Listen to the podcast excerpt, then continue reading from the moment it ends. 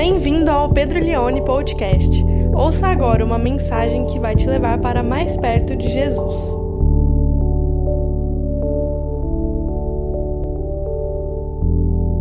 Eu quero ler com você Efésios capítulo 6, a partir, aliás, apenas o versículo de número 18, é o versículo da mensagem dessa noite. Hoje eu quero falar sobre ocupado demais para não orar ocupado demais para não orar. E eu vou basear essa mensagem em apenas um versículo, que é o versículo 18 de Efésios, capítulo 6. Diz assim a palavra de Deus: Orem em todo tempo no espírito, com todo tipo de oração e súplica, e para isto vigiem com toda perseverança e súplica por todos os santos. Quero ler de novo mais uma vez Orem em todo tempo no Espírito, com todo tipo de oração e súplica, e para isto vigie com toda perseverança e súplica por todos os santos. A palavra todo aparece quatro vezes aqui nesse versículo, e os quatro pontos da minha mensagem vão ser trabalhados nessas quatro vezes. Ocupado demais para não orar. O que, que você faz o tempo todo? Paulo ele vai usar uma expressão para a gente orar o tempo todo uh, no espírito. Eu fiquei pensando, o que, será que eu faço o tempo todo? Primeira coisa que veio na minha cabeça, eu mexo no celular. O tempo todo. Eu fui checar quantas vezes eu checo o celular, deu mais de 100 no dia. Eu fiquei, tão, eu fiquei mal. Eu fiquei chateado. Mais de 100 vezes. Eu fiquei pensando, será que eu oro mais de 100 vezes no dia? Não. Será que é, eu como mais de 100 vezes no dia? Não. Mas eu sei que tem pessoas que não têm essa mesma realidade. Tem pessoas que fazem outras coisas o dia todo. Tem gente que reclama o dia inteiro. Você conhece alguém assim? Pessoa sai de manhã, nossa, que calor. Aí tá chovendo. Putz, hoje tá chovendo. Aí a pessoa chega no trabalho, ai, nossa, hoje é terça-feira. Aí, aí sexta-feira, ai, eu odeio sexta-feira. Tem gente que reclama o dia todo. E é muito difícil conviver com gente que reclama o dia todo. Mas tem gente que não reclama o dia todo, mas tem gente que come o dia todo. Você conhece gente que come o dia todo? É, eu lembro na época da escola, tipo, tinha uma amiga minha que sempre que a gente estava com fome, a gente ia falar com ela, porque na mochila dela tinha comida. Então tinha bolacha, tinha, é, tinha clube social, tinha é, pão de queijo com pernil, tinha tudo que ela colocava ali dentro. E tem gente que é assim, meu, você olha, a pessoa está mastigando o dia todo, né? Está comendo o dia todo. Ah, tem gente que fala o dia todo. Você conhece gente que fala o dia todo? Tem gente que fala, fala. Sabe, é, eu, é muito engraçado, porque às vezes eu vou aconselhar casais, a gente senta e conversa uma hora. Ou o homem ou a mulher geralmente fala 55 minutos e tem um que fala 5 minutos. Sempre tem alguém que fala pelos dois, né? Não sei qual é o seu caso. Mas tem gente fala o dia inteiro e fala, fala, fala, fala. Tem dia, é, eu não sei você, mas tem dia que até, até eu canso de mim, assim. Chega uma hora e falo, cara, não sei você, eu já, às vezes eu canso de mim na rede social. Você fala, nossa, eu tô, hoje eu tô demais, cara. Hoje eu já postei muito. Tem dia que eu canso de mim. Mas vamos voltar para o versículo 18. Paulo, ele vai usar uma expressão aqui. Ele vai dizer no versículo 18 de Efésios capítulo 6, ele vai dizer: "Orem em todo tempo". Orem em todo tempo. A carta aos Efésios é uma carta muito importante. Ela é uma carta muito teológica. Os três primeiros capítulos de Efésios tem uma teologia assim refinada. Eu amo os três primeiros capítulos de Efésios.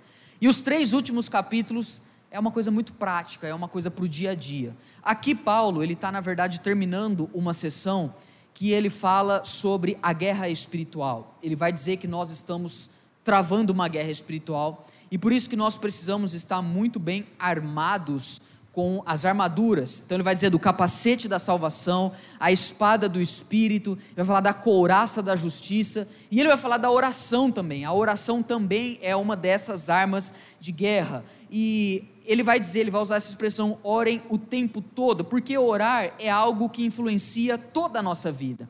A oração, ela é uma coisa que ela vai desaguando em todas as áreas da nossa vida. A pessoa que tem o hábito de orar, como nós falamos semana passada, ela não tem só a vida espiritual dela transformada. Ela tem, assim, o jeito dela trabalhar é diferente, o jeito dela namorar é diferente, o jeito do casamento é diferente, o jeito dela estudar é diferente, porque quem ora, a oração, ela tem essa capacidade de chegar em todas as áreas da nossa vida. Por isso, quando você não tem uma vida de oração, você não apenas vai regredir na tua vida espiritual. Quando você para de orar, você consegue re regredir em todas as áreas da sua vida, porque a oração ela influencia, ela se desdobra em todas as coisas. Agora eu fiquei pensando sobre essa expressão que ele usa, orando em todo tempo. Como que isso é desafiador para nós? Ah, porque eu acho que nós oramos muito pouco hoje em dia. E eu queria perguntar, como será que nós podemos deixar com que a oração tenha uma influência muito grande na nossa agenda, no nosso dia a dia, na nossa vida? E é algo tão integral a oração que ele vai usar quatro vezes aqui. Ele vai dizer: orem todo o tempo no Espírito, com todo tipo de oração e súplica, e vigiem com toda perseverança e súplica por todos os santos. Então a oração, ela influencia tudo na nossa vida. Às vezes você está com dificuldade profissional, você fica pensando que é o dinheiro que vai resolver. Às vezes é oração. Às vezes está com dificuldade no trabalho, ou na família, ou no namoro, ou nos estudos. Você precisa orar mais, porque a oração, ela é tudo na nossa vida. Então, eu quero cravar essa mensagem em quatro tópicos, falando sobre quatro formas que a oração ocupa, preenche a nossa vida e a nossa agenda. E aqui, ele diz orem em todo tempo. É a primeira, o primeiro tópico. Vamos falar sobre orar em todo tempo. Olha, orar em todo tempo é diferente de orar o tempo todo. Nós não podemos pensar que orar em todo tempo significa orar 24 horas por dia. Porque nem eu que sou pastor e trabalho na igreja e trabalho com a Bíblia, oro 24 horas por dia. Porque Deus não nos fez para orar 24 horas por dia. Era assim com Adão. Adão não ficava orando o dia todo. Adão trabalhava, Adão cuidava do jardim, Adão ah, ouvia Eva, Adão tinha os seus afazeres e no fim do dia Deus vinha para Adão orar ou para Adão falar com ele.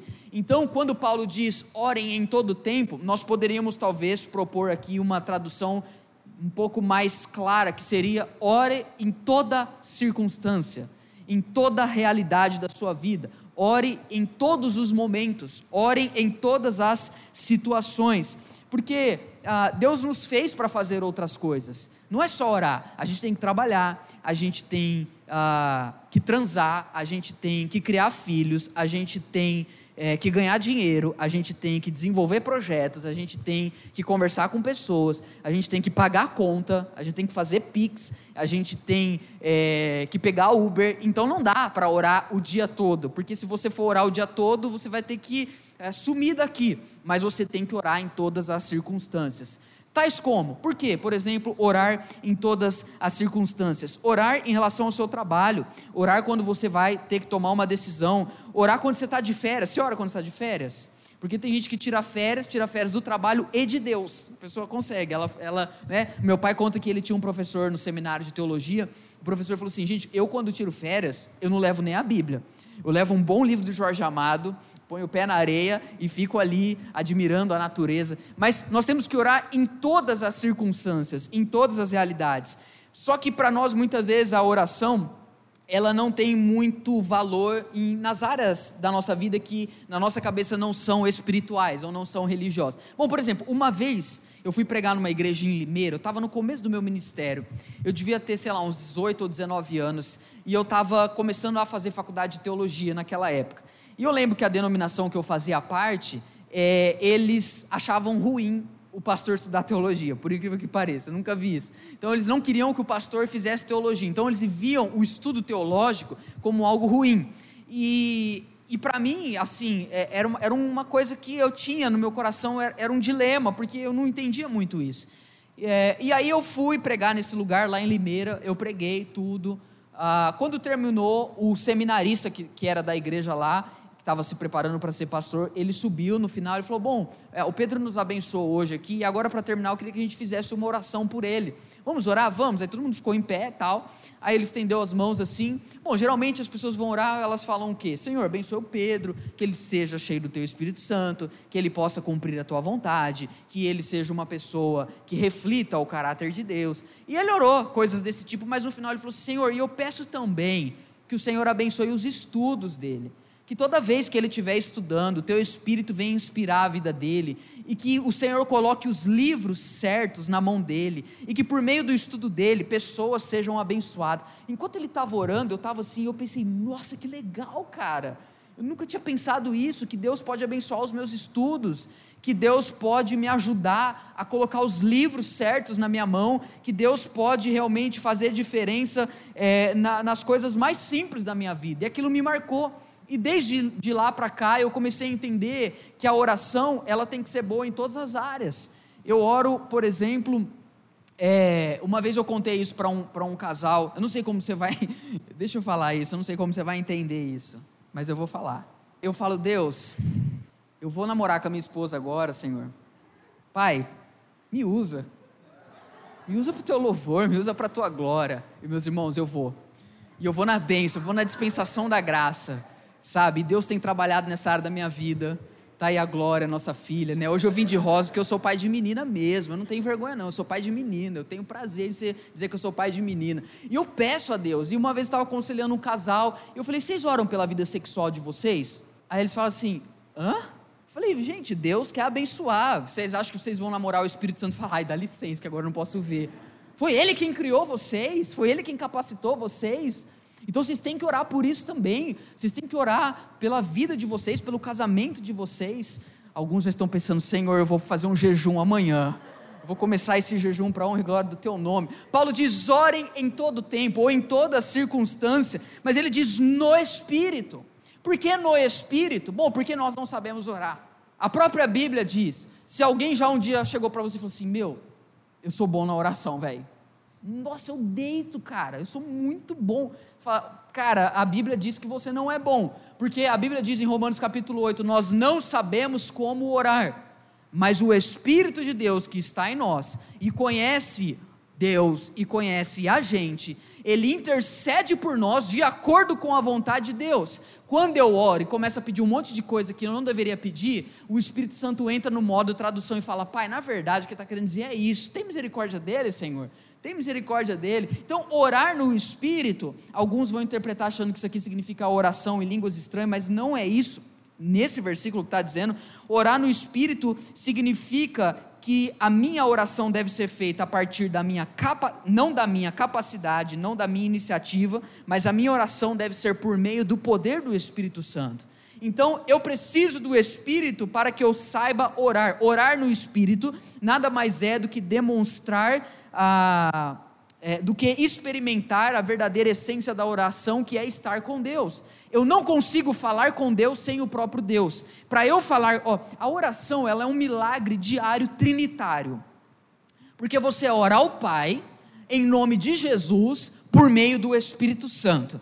Então, não orar é ser muito ingrato. E eu vou te contar uma coisa: quando você para de orar, você não é apenas a pessoa que é prejudicada. Porque quando você não ora, o cara do seu trabalho tem uma versão muito pior de você para conviver. Quando você não ora, o teu esposo ou a tua esposa começa a viver com uma pessoa muito chata. Uma vez o meu irmão Lucas, eu acho que eu já contei isso aqui, a gente estava conversando, era um dia que eu estava mais estressado, ele falou, cara, vai orar. Vai orar, vai orar, porque quando você ora, você está na presença do Espírito Santo. E na verdade, a gente sempre tem que orar o tempo todo no Espírito, é, porque não tem como, na verdade, orar sem o Espírito. Ele está conosco em todos os momentos, mas o Espírito não está conosco apenas no culto. O Espírito está conosco quando a gente está jantando com nossa esposa. O Espírito está conosco quando a gente está numa reunião importante do trabalho. O Espírito está com a gente quando a gente está preenchendo uma planilha. O Espírito está com a gente quando a gente está lendo um livro. O Espírito está com a gente quando nós estamos pegando o Uber. Deus não nos abandona. É muito bom a gente saber isso, porque o Espírito Santo, ele não para de seguir a gente no Instagram. O Espírito Santo não bloqueia a gente no WhatsApp. O Espírito Santo não termina o namoro com a gente. O Espírito Santo não nos manda embora do serviço. O Espírito Santo não desfaz a sociedade com a gente. Não tem como nós nos separarmos do Espírito Santo. E por isso que nós devemos orar no Espírito Santo, porque nós podemos orar em todas as circunstâncias, porque o Espírito Santo está em todas as circunstâncias com a gente. A segunda coisa que eu quero destacar aqui para você é que nós devemos orar com todo tipo de oração. Bom, porque oração, na verdade, é uma coisa só, é falar com Deus, mas você pode fazer isso de várias formas. De várias maneiras. Eu vou repetir isso. Oração é uma coisa só, é falar com Deus. Mas você pode fazer isso de várias maneiras. É igual falar. Falar é falar. Mas você pode falar, você pode reclamar, você pode amaldiçoar, você pode ensinar, você pode corrigir, você pode perguntar, você pode fofocar, você pode profetizar ou você pode amaldiçoar. Tudo é falar, mas você, por meio de falar, consegue fazer várias coisas diferentes. Orar é a mesma coisa. Então, Paulo vai dizer: orem com todo tipo de oração. E aqui, meus queridos irmãos, eu diria que nós precisamos ter uma dieta equilibrada na nossa vida de oração. Porque eu me lembro ah, quando eu fui numa das últimas consultas, o médico falou: a partir de agora a Glória pode comer carne. E a Suzana assustou falou: carne? É, que carne? Ah, porco, peixe, frango, galinha, caranguejo. Não, caranguejo ele não falou. Aí ele falou assim: é, todas essas carnes são importantes para a nutrição dela. Eu diria que todo tipo de oração é importante para uma vida de oração, embora orar seja uma coisa é, geral, mas com várias divisões. Imagine você se todo dia você comesse McDonald's, por mais que eu sei que você gostaria. A oração, tem oração fast food? Lógico que tem. É a oração, por exemplo, antes de dormir. Senhor, obrigado. Dorme. É a oração, por exemplo, antes da entrevista. Pai, em tuas mãos entrego o meu espírito. Vai. É a oração antes ah, do Enem. Senhor, Pai, do Filho e do Espírito. Vamos. Essas orações são orações fast foods, elas são importantes. É a oração, por exemplo, quando você está com medo. É oração, vê, vê, vê dois caras numa moto, você fala, Senhor, eu te amo. E se aí o arminiano ele ora assim, Pai, é, me perdoe agora por todos os meus pecados, me lava agora com o sangue do cordeiro, porque na cabeça dele, se ele morrer em pecado, não vai para o céu. Então ele faz essa oração, porque pode ser que seja o último momento dele. A oração fast food, ela, ela não é ruim, porque eu gosto de McDonald's. Vocês gostam de McDonald's? Cara, é muito bom. Mas assim, se eu comer todo dia fast food, ah, o que vai acontecer é que eu não vou morrer de fome, isso é verdade. Eu vou estar sempre alimentado. Mas a minha dieta não vai ser equilibrada. É capaz de eu espirrar e sair óleo da batata. Então eu preciso de vez em quando comer um McDonald's, mas eu preciso também comer uma abobrinha, eu preciso comer também um arroz, um feijão, um, um filé de frango, por que não de vez em quando um churrasco? Então, é, é Paulo está dizendo, orem em todo, com todo tipo de oração. E quais são os tipos de oração? E eu queria enumerar alguns tipos de oração, porque eu sei que aqui tem pessoas ah, que oram há muitos anos, e sei que tem aqui pessoas que estão balbuciando na oração, estão começando a aprender, então eu preciso falar disso. Então, por exemplo, alguns tipos de oração. Ah, adoração, adoração é uma forma de, de oração. Adoração é render louvores a Deus, é reconhecer é, de coração que Deus é maior do que você. É importante essa oração todos os dias. Ah, mas gratidão também é uma forma de oração. Você vai ver várias vezes na Bíblia falando sobre ações de graça, sobre nos apresentarmos diante de Deus. Semana passada nós falamos de Daniel, ele se ajoelhou e agradeceu a Deus. Outra forma de oração, confissão. É uma coisa que quase não existe mais na igreja. Eu queria falar um pouquinho de confissão.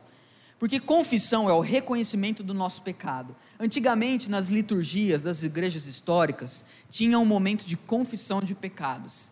Para nós que somos uma sociedade positivista, humanista, hedonista, é, é, que para nós tudo é sucesso, a gente não admite fracasso, se a gente fizesse talvez um momento de confissão na liturgia do culto moderno, pode ser que as pessoas iriam estranhar, porque pode ser que nós somos é, muito frágeis, mas a confissão ela é muito importante.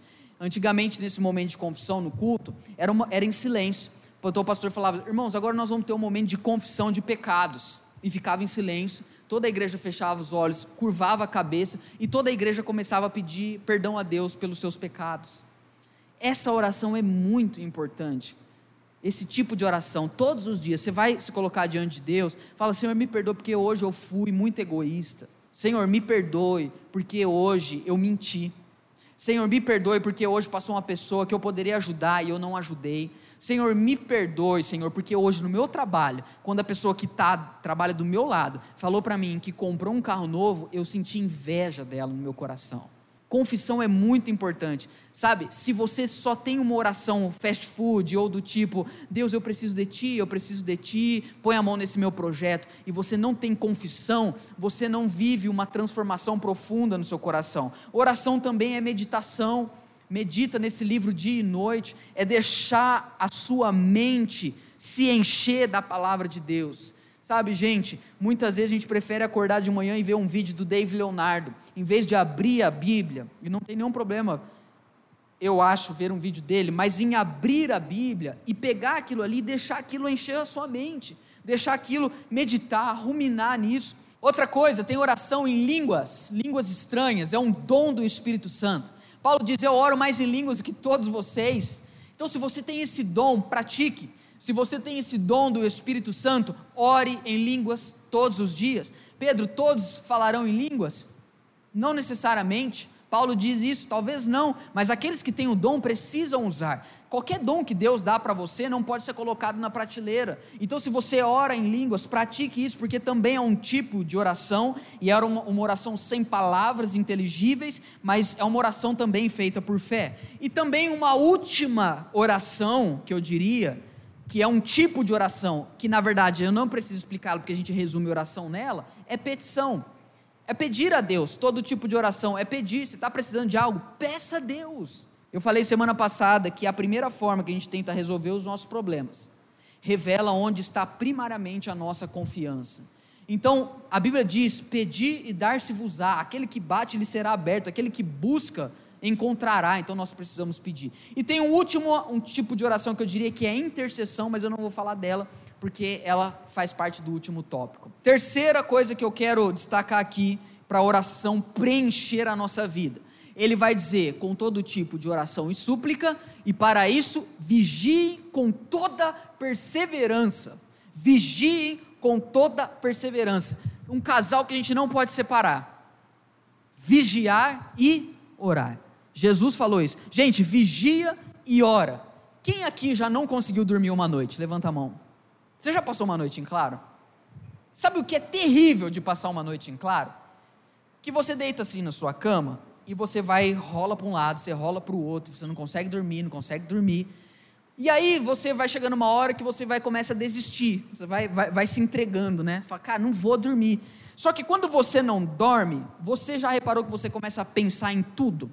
Porque você vem pensar um monte de coisa. Fala, amanhã eu vou fazer isso, aconteceu isso, caramba, não desci o lixo. Aqueles mais ousados levanta, desce o lixo três horas da manhã, porque já não dormiu mesmo, né? Ah, então eu tirei o pó do rack, vai lá, pega o pano. A pessoa começa a pensar em tudo, começa a pensar no trabalho, no patrão. Por quê? Porque não está dormindo. Outra coisa, quando você não dorme, você não apenas começa a pensar em tudo, mas você começa a ouvir tudo, porque a madrugada ela é silenciosa, você começa a ouvir algumas coisas. Então, às vezes, você começa a ouvir, se você mora em prédio, você ouve a água do cara que deu descarga em cima, passando. Você pergunta, será que fez xixi hein? O que será que foi? Você começa a pensar, então, sabe, você começa a ouvir todas as coisas. Aí, um pássaro lá longe, você ouve e fala, meu Deus, é um pássaro. Aí, você ouve um casal que orou muito por uma área da vida deles, ali de madrugada. Você ouve também, você fala, Senhor, isso eu não quero ouvir, Senhor. E aí você vai ouvindo de tudo, e de repente o Senhor quer. Aí você já começa a repreender. Você fala, o diabo está aqui. Você já começa a ouvir, você ouve um barulho, aí você ouve assim, Vinícius, nossa! Cara, aí pronto, velho. Você começa a ouvir de tudo, começa a ouvir todos os barulhos, e você começa a perceber tudo. Por quê? Porque você não está dormindo. Você está vigilante. Quando Paulo fala, vigiem, a palavra vigiar aqui no, no original significa literalmente fique acordado. Fica acordado, desperta. Mas ele está falando isso num prisma espiritual. Então o que ele está dizendo é: ó, fica esperto espiritualmente. Irmãos, e aqui para mim é a falha de muitas pessoas. Porque elas até tentam orar, mas elas não vigiam. E aí, por não vigiar, a oração não produz tanto efeito na vida delas como poderia, porque nós separamos esse casal que significa vigiar e orar. Jesus, em Mateus 24, 42, diz: Vigiem, porque vocês não sabem o dia que o Senhor de vocês virá. Ele está falando dele mesmo. Ele diz no capítulo 26 de Mateus, verso 41: Vigiem e orem, para que não caiam em tentação. O espírito está pronto, mas a carne é fraca. Vigiar é tapar as fissuras do caráter. Porque quando você ora, Deus enche você. Mas se você é um vaso que tem fissuras, essa oração não consegue produzir o efeito eficaz que ela poderia, porque você só ora, mas você não vigia com toda a perseverança. Quantos estão comigo? Paulo está ensinando a gente a orar. Essa semana, para quem não sabe, tem uma piscina. Tem uma piscina aqui atrás, aqui na igreja. E teve um dia que eu vim aqui à tarde, eu, eu, eu desci aqui, a hora que eu olhei, a piscina estava na metade. Falei, caramba, meu, será que alguém nadou aqui de madrugada? Sei lá, velho. Alguém veio aqui, pulou. Aí eu fui chegando ali perto. Aí eu falei, aí eu falei, ó, eu acho que deve ter acontecido alguma coisa. Eu falei com meu pai, foram lá analisar, tinha uma fissura. Teve bem, bem na borda, assim, bem a hora que ela, ela, ela vem da parede para o chão da piscina, ela teve uma fissura ali e a água baixou. Em dois, três dias a água baixou pra caramba. Aí meu pai estava lá na casa dos meus pais, minha mãe estava meio distraída, assim, fazendo as coisas no almoço. Aí meu pai falou assim: Ó, nós vamos ter que, é, que esvaziar a piscina para poder coisar ali, tapar a fissura, porque senão vai, vai vazar tudo. Aí minha mãe, meio distraída, falou assim: Mas, mas é, não dá para esvaziar só onde está o buraco? Aí todo mundo fala assim, como assim vai ser o buraco? Eu falei, mãe, eu não sou Moisés, eu não consigo é, separar a piscina. Aí ela, ai, nossa, foi mal, eu estava distraída aqui, eu nem vi o que, que eu falei, né? Aí a piscina tem 28 mil litros de água. A gente, infelizmente, teve que esvaziar ela inteira, secar ela, para poder tapar a fissura, e aí vira um caminhão que a gente teve que pagar para poder encher de novo. Porque muitas vezes, é, eu diria que para tampar as fissuras da nossa vida, a gente precisa se esvaziar a gente tem que se derramar diante de Deus, a gente tem que confessar os nossos pecados, a gente tem que reconhecer que a gente tem muitas falhas de caráter e a gente tem que deixar Deus assim ir lá e tapar isso. E aí a oração ela vem e enche a gente de novo. Só que aí aquilo que foi enchido não se perde, porque Deus está reconstruindo o nosso caráter. E aí a oração ela tem efeito. Então continue perseverando. A Bíblia diz: aquele que está de pé, cuide para que não caia porque sempre tem uma possibilidade de você e eu cairmos. A última coisa, o último ponto ah, que eu quero ressaltar aqui para você da oração é um ponto que, do fundo do meu coração, quando eu li, eu falei: o que, que tem a ver? Eu acho que não tem muito a ver, eu pensei comigo. Na verdade, eu pensei assim: se eu tivesse escrito a Bíblia, eu não colocaria isso. Porque eu acho que não tem muito sentido no contexto do que Paulo está dizendo. Porque ele está falando de oração. Ele fala, ore em todo o tempo. Ele vai dizer, ore de toda forma. Ele vai dizer, vigie com toda a perseverança. E aí no final, ele vai dar a última direção para nós, ele fala, ah, e ore ou supli, ou suplique por todos os santos. Ore por todas as pessoas da igreja. Aí eu falei, para quê? Qual a necessidade de orar? O que, que isso vai mudar na minha vida? Aí, na, aí eu, na verdade, eu parei, comecei a pensar nisso que ele escreveu. E aí eu falei, nossa, é, é por isso que não fui eu que escrevi a Bíblia. Porque tem todo sentido o que ele está falando. Porque a Bíblia, eu acho tão interessante que se a gente conseguir construir pontes para o texto bíblico, a gente consegue trazer uma contextualização muito real para o nosso dia a dia. A Bíblia faz sentido para tudo. Mas em muitos momentos, mesmo que a gente entenda o texto, a gente olha para o conteúdo e fala: Isso não faz sentido para o mundo hoje, porque a Bíblia é contracultural ela não está preocupada em agradar você e eu, ela não está preocupada em fazer sentido para a nossa cultura, porque na verdade ela muitas vezes ela está confrontando a nossa cultura. E ele diz: orem por todos os santos. Isso, para mim, é um dos maiores desafios para nós hoje aqui.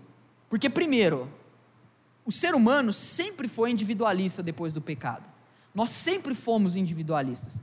Mas eu tenho de verdade a sensação de que depois que o smartphone foi colocado na nossa mão, depois que a internet chegou, nós nos tornamos ainda mais especialistas em sermos individualistas. E a gente é cada vez mais levado a pensar que se tá bom para nós, tá bom para todo mundo. E a gente cada vez mais é inclinado a se eu casar, se eu tiver um bom trabalho, se eu tiver um bom emprego, se eu viajar uma vez por ano para o exterior, e se meus filhos forem bonitos, e se os meus filhos forem educados, meu, tá bom. Quando a gente se lembra das pessoas? Paulo está falando, a gente tem que se lembrar das pessoas é na oração.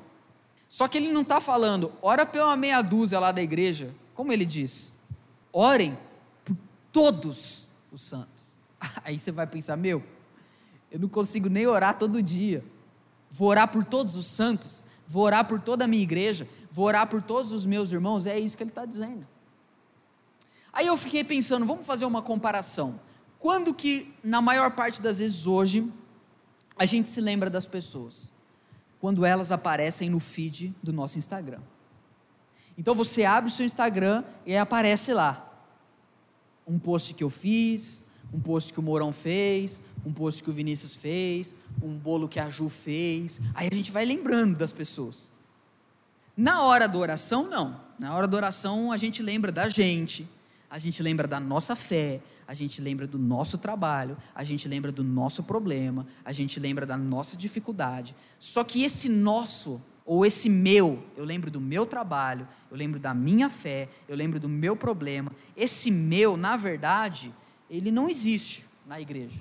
Porque Paulo, no mesmo Efésios, ele vai dizer: existe uma só fé, existe um só batismo, e existe um só Deus, que é por todos e sobre todos. Mas eu fiquei pensando, qual é a diferença quando eu penso em vocês ou as pessoas vendo no feed e quando eu penso ou lembro de vocês na oração? Bom, quando eu abro o meu Instagram, os sentimentos são bem ambíguos quando eu vejo as pessoas. Por exemplo, ah, eu abro meu Instagram e eu vejo alguém feliz. Eu fico feliz. Mas eu penso, mas eu sou mais feliz. Então, ao mesmo tempo que eu tenho a alegria, eu tenho um pouco de sentimento de superioridade. Então, a pessoa posta uma foto, eu falo, tá bonita, mas a minha tá mais. Então, é esse sentimento. Outro sentimento, muitas vezes eu abro o meu Instagram, eu vejo alguém postar alguma coisa, eu fico admirado. Eu falo, caramba, velho. Mas ao mesmo tempo que eu me admiro, eu sinto um pouco de inveja. Eu falo, nossa, que cabelo, velho. Nossa, que roupa. Cara, que biblioteca. Cara, que carro. Que casa. Que filho. Que viagem. Que celular. Eu me admiro, mas ao mesmo tempo eu pergunto, por que não eu? Então é um misto de admiração e inveja. Às vezes eu olho para um post da pessoa e eu sinto raiva. Eu falo, que ódio, eu odeio esse cara. Por que, que esse cara falou isso? Olha a mentalidade desse cara. Olha que imbecilidade que ele falou. Mas ao mesmo tempo que eu sinto ódio, eu sinto raiva, eu sinto paixão. Porque às vezes, você não, não sei se você já percebeu isso, você tem tanta raiva de algo ou de alguém que você não consegue abandonar ele. Você sempre está lá vendo o que está falando, sempre está vendo o que está postando. É uma ambiguidade, às vezes não percebe, é uma paixão travestida de ódio, de raiva. Outra coisa, às vezes eu olho, olho com desprezo. Falo, nossa, aí, deixa eu ver mais. Olha, meu Deus, nossa, que massa. Desprezo e curiosidade. Vou parar de seguir, serve para nada. Dá uns 15 dias. Nossa, vamos lá ver como é que tá. Lá ver, vamos lá. Ai, trancou, trancou as fotos, que ódio. É um, você vê, é uma ambiguidade de desprezo, mas de curiosidade. E por último, para não dizer muitas vezes pessoas que a gente vê, que a gente se lembra na rede social, a gente se sente atraído sexualmente pelaquela foto, por aquele vídeo, por aquela imagem. E além de atração, tem um misto de consumo. Porque eu estou me sentindo atraído, mas eu estou consumindo aquela pornografia. É assim que a gente se lembra das pessoas nas redes sociais. Nós precisamos parar um pouco de lembrar das pessoas no feed e começar a lembrar delas na oração.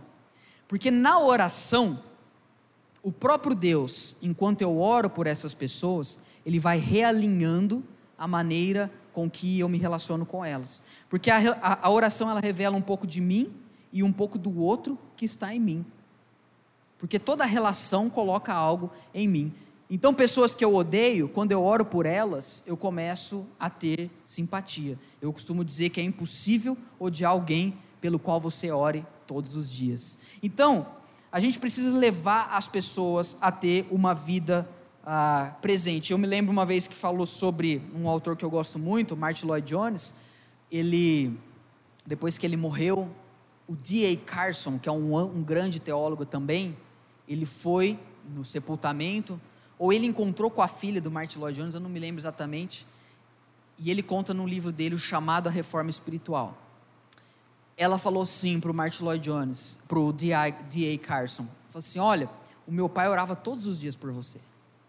Aí o D.A. Carson conta isso no livro, ele fala assim, como eu encontrei o seu pai duas ou três vezes na minha vida inteira. Ela fala, não, mas ele orava todos os dias porque o seu nome estava na lista de oração deles.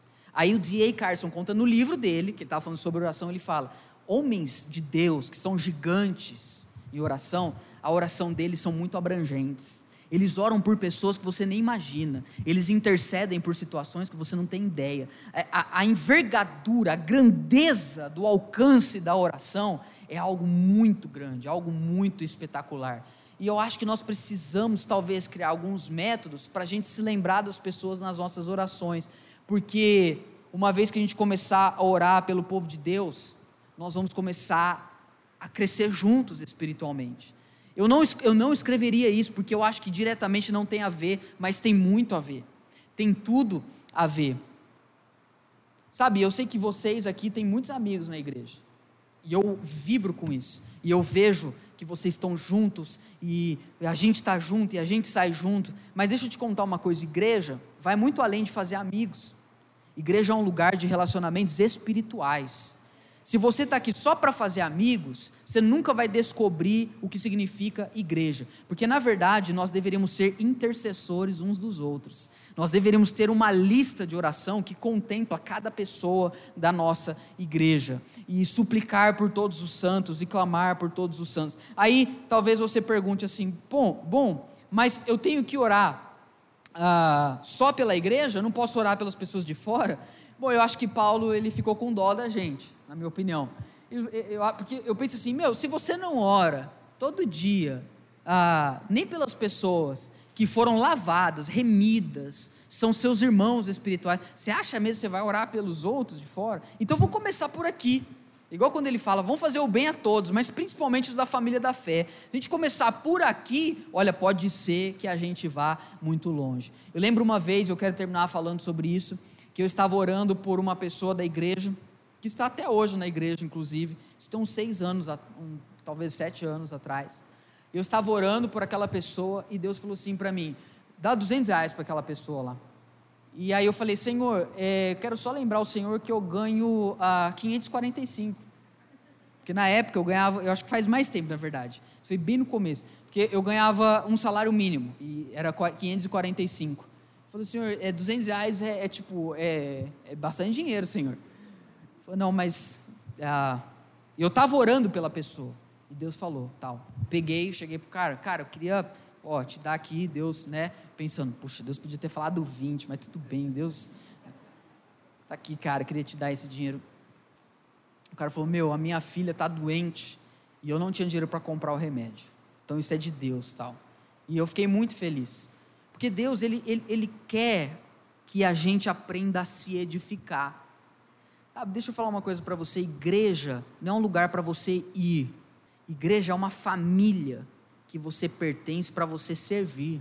E a gente começa a servir uns aos outros orando. A nossa oração revela o quão egoísta nós somos. Eu estou falando algo aqui do fundo do meu coração para você. Deus me confrontou muito com essa mensagem. Porque eu já tive momentos que eu orei muito por vocês mas já teve momentos que eu não orei nada por vocês. E eu penso que a oração é isso, é a gente saber ah, falar, não tá bom, preciso voltar a melhorar. Então pega um caderno, pega um caderno, anota, começa a orar pela vida das pessoas, sabe? É, ore mais pelos outros do que por você. Porque eu aprendi uma coisa na minha vida: se eu estou usando o meu tempo para cuidar das coisas de Deus, quem vai cuidar das minhas coisas é Deus. Mas se eu estou usando todo o meu tempo para cuidar das minhas coisas, Deus olha para mim e fala: Bom, não precisa de mim, porque você já está cuidando. Tá? É isso que Mateus 6,33 fala. Se a gente começar a buscar as coisas de Deus, as coisas de Deus, e aí Deus vai começar a fazer as coisas em nós. Fica o desafio para você o desafio para você orar em toda circunstância, com todo tipo de oração, vigiando com toda perseverança e orando por todos os santos, orando por todas as pessoas. Fique em pé no seu lugar.